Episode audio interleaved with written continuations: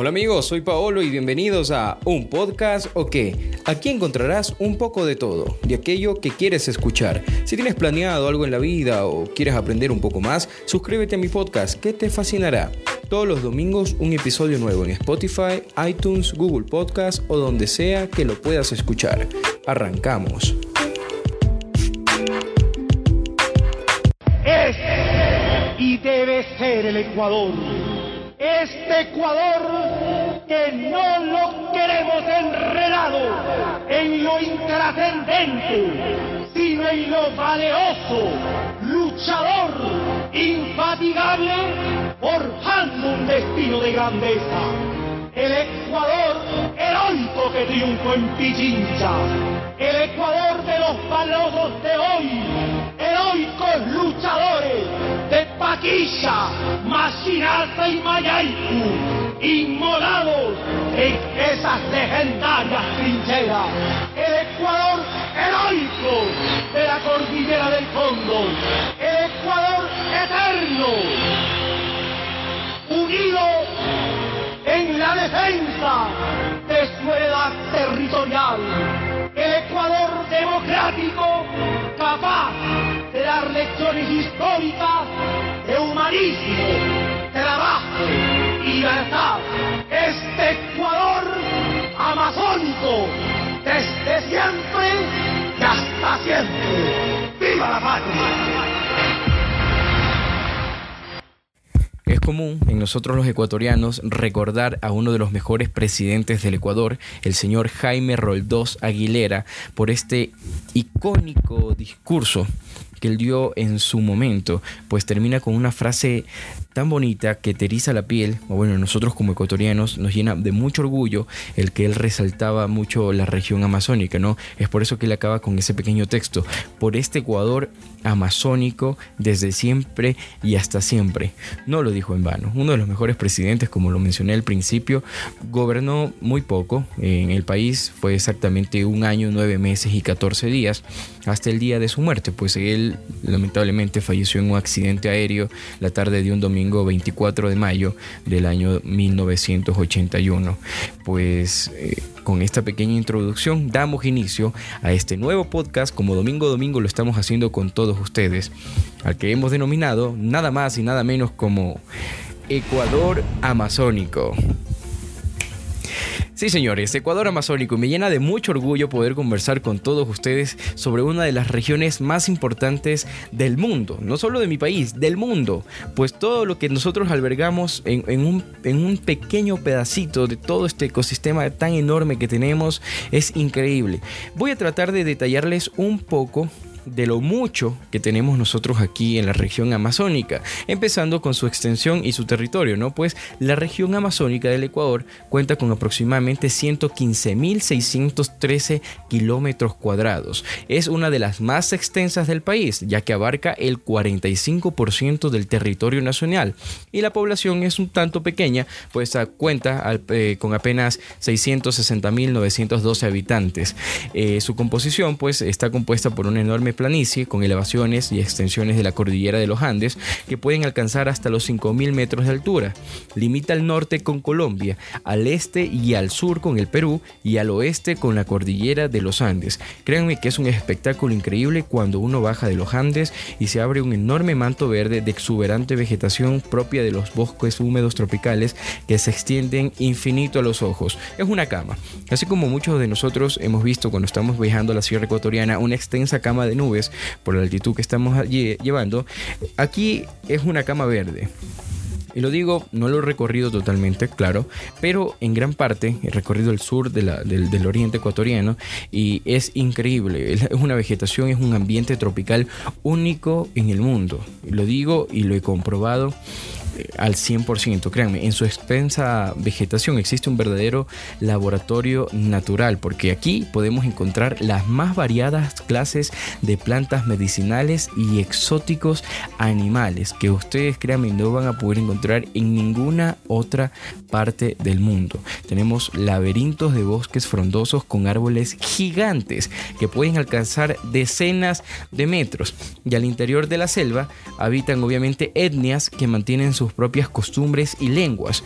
Pues es normal que aquí en Ecuador de las más conocidas tenemos a los quichuas, a los shuaras, a los ionas secoya y a los guaranis.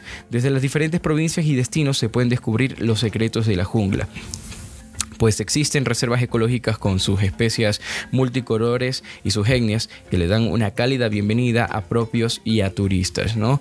Pues hablando netamente de la Amazonía del Ecuador, ¿no? Eh, aquí es encontrarte con todo, con todo lo que tal vez no imaginabas en tan solo pocos metros, en tan solo pocas hectáreas de caminata que tú las puedes hacer.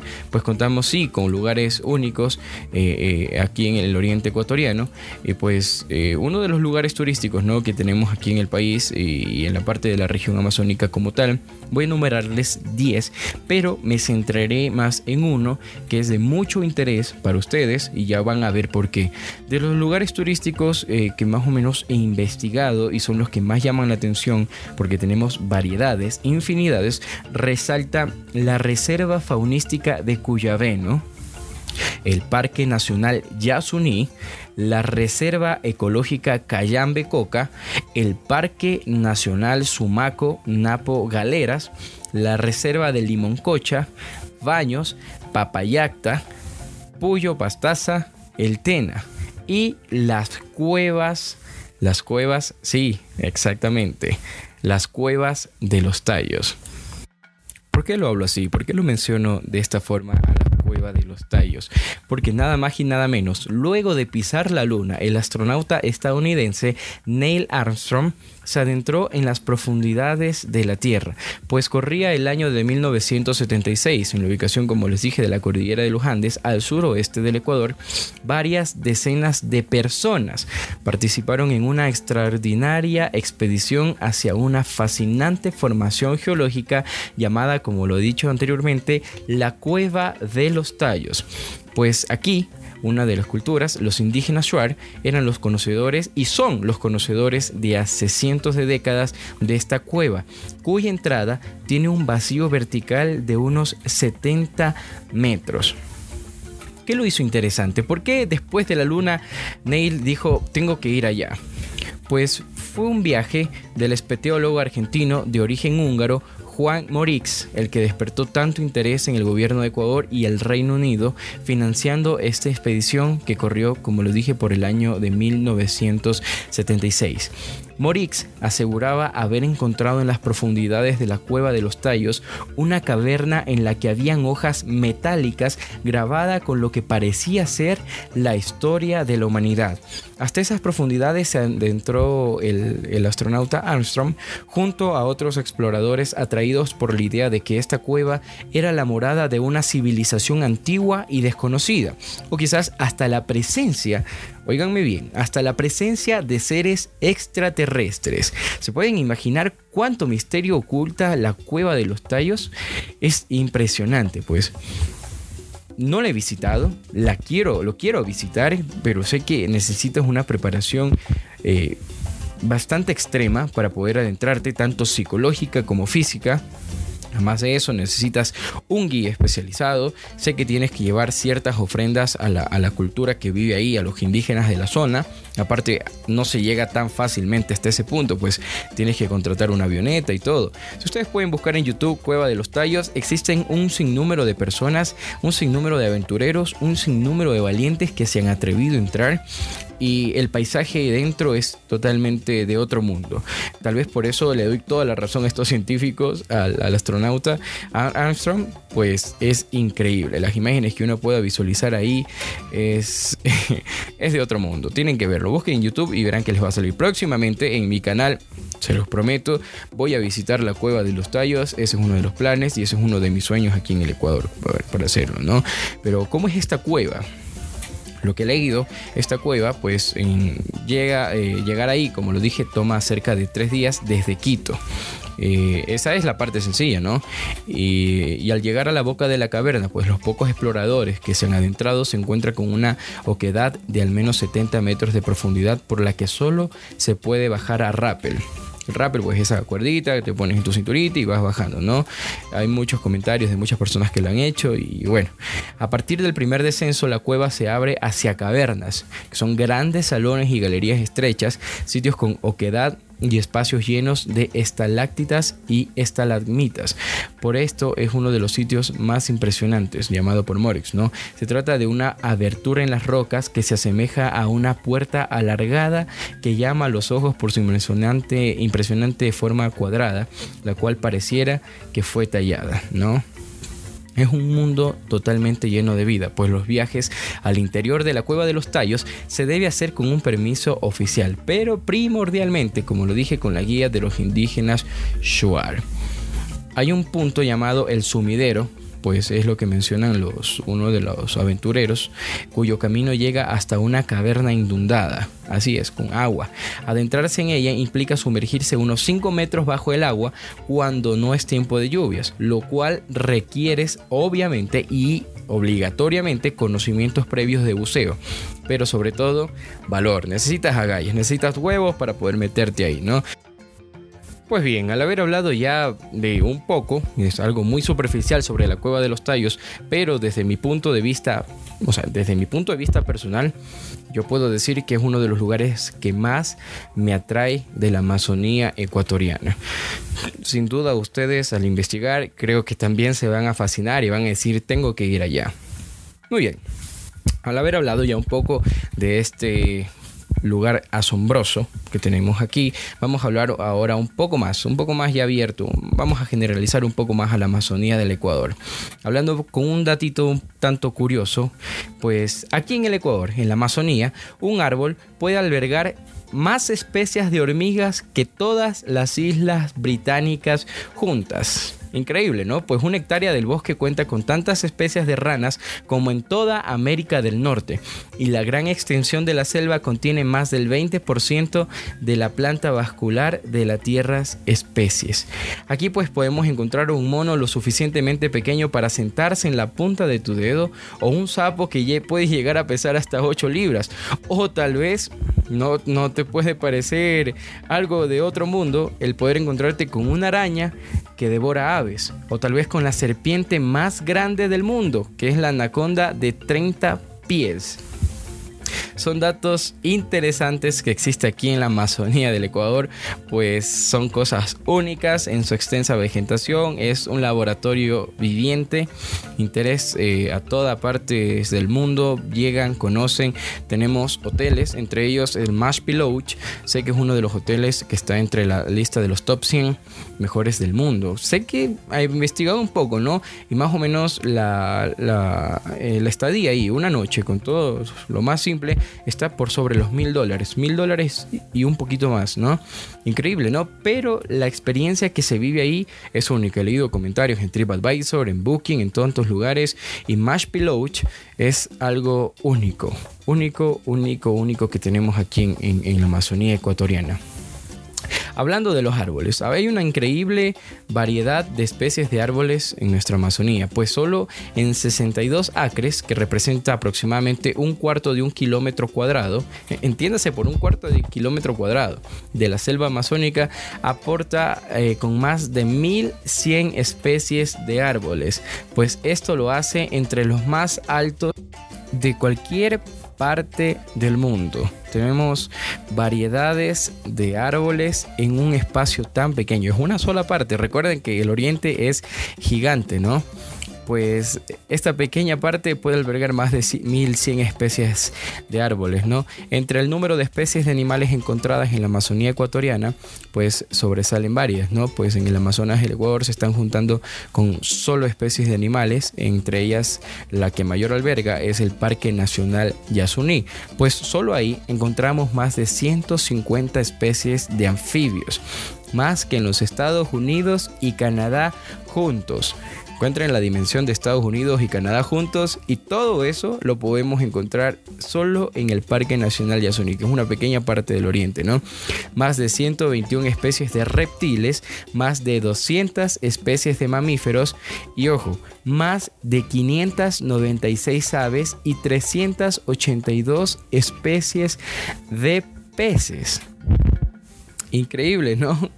increíble encontrar, encontrar tanta, tanto, tanta flora, tanta fauna en, un pequeño espacio, en una pequeña parte de lo que alberga esta hermosa región del Ecuador, ¿no? Pues en la Amazonía ecuatoriana, no valga la redundancia, decir que es uno de los paraísos para los observadores de aves, pues contamos con más de 587 especies de aves. En la selva amazónica es, es, es algo loco, ¿no? Porque como tú estás caminando, estás haciendo tal vez un recorrido a pie y ya te vas encontrando con un tipo de ave, más adelante otro, más adelante otro, más adelante otro. Y así sucesivamente, ¿no? Otro dato interesante, pues se dice que aquí en el oriente el 80% de las especies del parque todavía no tienen ni siquiera un nombre científico. Se pueden imaginar todo eso, ¿no? Tenemos el 80% de especies descubiertas eh, aquí en el oriente aún no tienen un nombre científico. Puede y es muy probable que tal vez son especies únicas que se han desarrollado y han salido directamente de aquí, del país.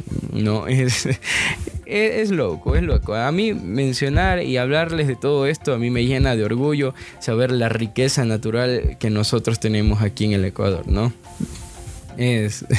Es, es, interesante. Bueno, pero sí como hay cosas lindas, hay cosas eh, súper locas de, poder experimentar en esta región del país.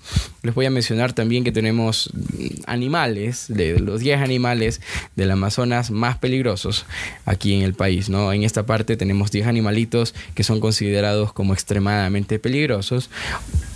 O sea, obviamente, esperemos no tener un encuentro cercano, porque la mayoría de ellos suele atacar como en, defensa propia, ¿no? Piensan que estamos intentando atacar o algo así. Entonces, pero bueno. Es interesante saber que en, uno de los puestos de, estos 10 animales que he encontrado se encuentran los mosquitos portadores de la malaria. Imagínense, es algo tan diminuto, algo que mide menos de 5 centímetros que puede acabar con tu vida, ¿no? Encontramos también al caimán negro, pero ojo, solo en hembras, pues ellas tratan de defender sus nidos, tratan de defender sus bebés y solo en esos casos el caimán negro puede llegar a atacarte. Existen también varias especies de serpientes venenosas eh, que te pueden llegar a atacar. Tal vez es una de las contras que a mí a veces me suele trabar, ¿no? Porque si tengo una fobia bien grande por las serpientes, una fobia que pienso superar con el paso del tiempo. También tenemos el pecari de colar blanco, pues solo cuando se mueven manadas grandes pueden atacarte en grupos, ¿no? En la parte acuática tenemos también a la anguila eléctrica, pero estas eh, hay que tener mucho cuidado, ¿sí? No porque están solo en aguas de poca profundidad. Tal vez veas un pequeño riachuelo, un pequeño río y digas, ah, mira, me quiero meter. Hay que tener la precaución, ¿no? Y preguntarle al guía previamente si no es una zona poblada por anguilas eléctricas porque pueden causar daño a tu integridad física.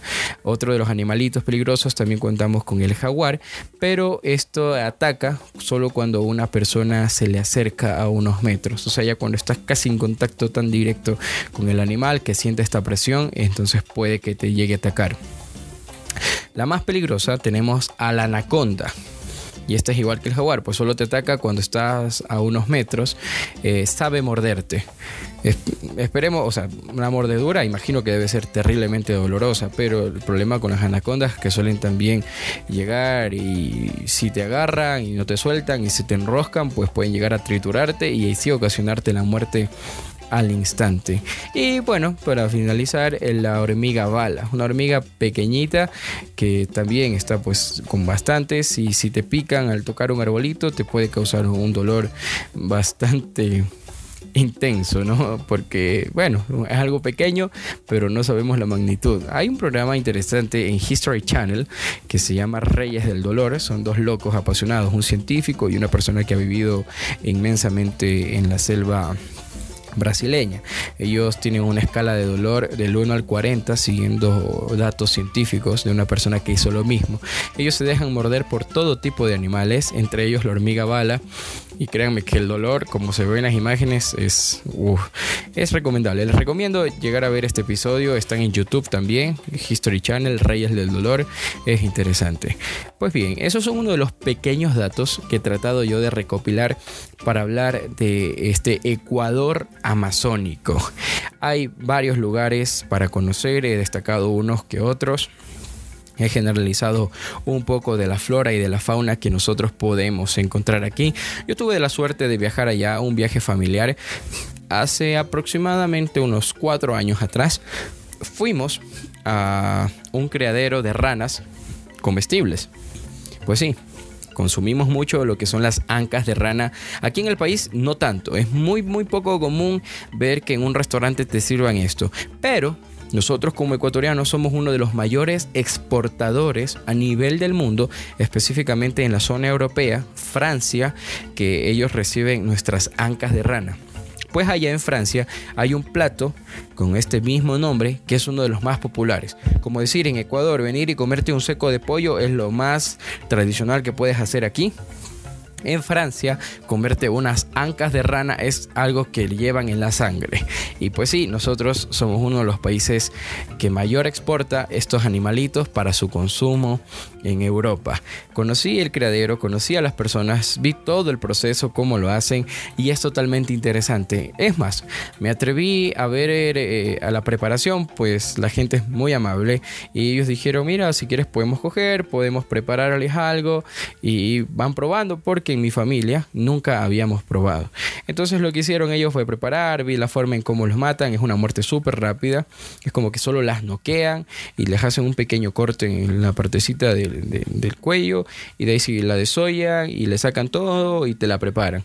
Lo único que se come, como lo dije, son las ancas o las patitas, ¿no? El sabor de las ancas de rana es muy peculiar porque al ser carne blanca, ser algo que un animal que que no ejerce mucha fuerza que en sus músculos para el momento de moverse, es una carne tan tierna, es una carne tan blanda con un sabor exquisito. Muy, muy similar a la carne de pollo. Pues si te la sirves troceadita, es como que ni siquiera vas a pensar que es ancas de rana. Porque muchas de las personas es como que tienen asco o otro tipo de fobia al decir o al ver en tu plato que te sirven dos patitas y que, son, que es de una rana, ¿no? Porque nuestra costumbre está en que estamos en, nuestra calle, en días lluviosos, empiezan a aparecer en nuestras veredas, se saben meter en nuestras casas, en las alcantarillas. Entonces es eso que se nos ha creado en nuestra mente y por eso vimos como que no, pero bueno, existen, ¿no? Hay todo tipo de ranas, pero específicamente las que son de criadero son las que se hacen comestibles el sabor único. Eh, aquí en Cuenca, en, en, la parte de la soy más que todo, ¿no? En Cuenca, hay un restaurante que se dedica a servirlas en diferentes estilos de cocina. Te la sirven brosterizada, te la sirven en sopa, te la sirven como un tipo de seco o sudado. Es increíble. Y la cantidad de gente que viene a comer ahí las ancas de rana, wow. Entonces tal vez sí se está empezando a crear como un tipo de cultura o de aficionados a comer esta carne de este animalito tan noble, de este anfibio tan noble, con un sabor exquisito. Si tienen la oportunidad, bueno, en algunas partes, aquí en el Ecuador, hablando más de la región costa, de la región sierra, no es normal encontrarte en un supermercado, en la parte de cárnicos, ancas de rana. Pero en los supermercados o en los tienditas del oriente ecuatoriano, hablando de todas sus provincias, pues es normal encontrarte tus porciones de pollo ya, tus porciones de carnecita, de cerdo y también la carnecita o ya las patitas limpiecitas de las ancas de rana. Otro también de las eh, especies que son muy consumidas a nivel del país es la tilapia. En el oriente también es uno de los mayores productores de tilapia. Entonces ese sí es un animalito muy común, es un pez muy común que lo disfrutamos todos los ecuatorianos. De mi parte yo les invito de corazón a visitar un poco más de esto del oriente ecuatoriano, de su selva amazónica es interesante. Hay un laberinto que también eh, voy, a, voy a visitarlo, voy a hacer un video aquí en el canal sobre esto. Eh, es hermoso. No recuerdo bien el nombre, el laberinto de... Bueno, voy a investigarlo bien, pero los invito de todo corazón a que ustedes también lo hagan. Para mí es un orgullo, es un honor llevarles a ustedes domingo a domingo información valiosa sobre nuestro país, porque es algo que lo estoy disfrutando haciendo. Eh, he tenido bastante acogida, créanme, con los podcasts hablando más sobre el Ecuador. Creo que es algo que necesitábamos nosotros. Entonces, de mi parte, muchas gracias de corazón por escucharme nuevamente, por regalarme un poco de su tiempo hablando de un tema que nos enorgullece a todos. Y nada, si Dios quiere y lo permite, nos estamos viendo en el próximo episodio de un podcast. Ok, chao, chao. Y esto fue un podcast o qué. Te invito a compartir este episodio con tus amigos y si no has escuchado los anteriores, pues también te invito a hacerlo. Sígueme en mis redes en Facebook y YouTube como Vamos Paolo, Instagram como Anthony-Paolo. No olvides suscribirte y nos vemos el próximo domingo con un episodio más de Un podcast o qué.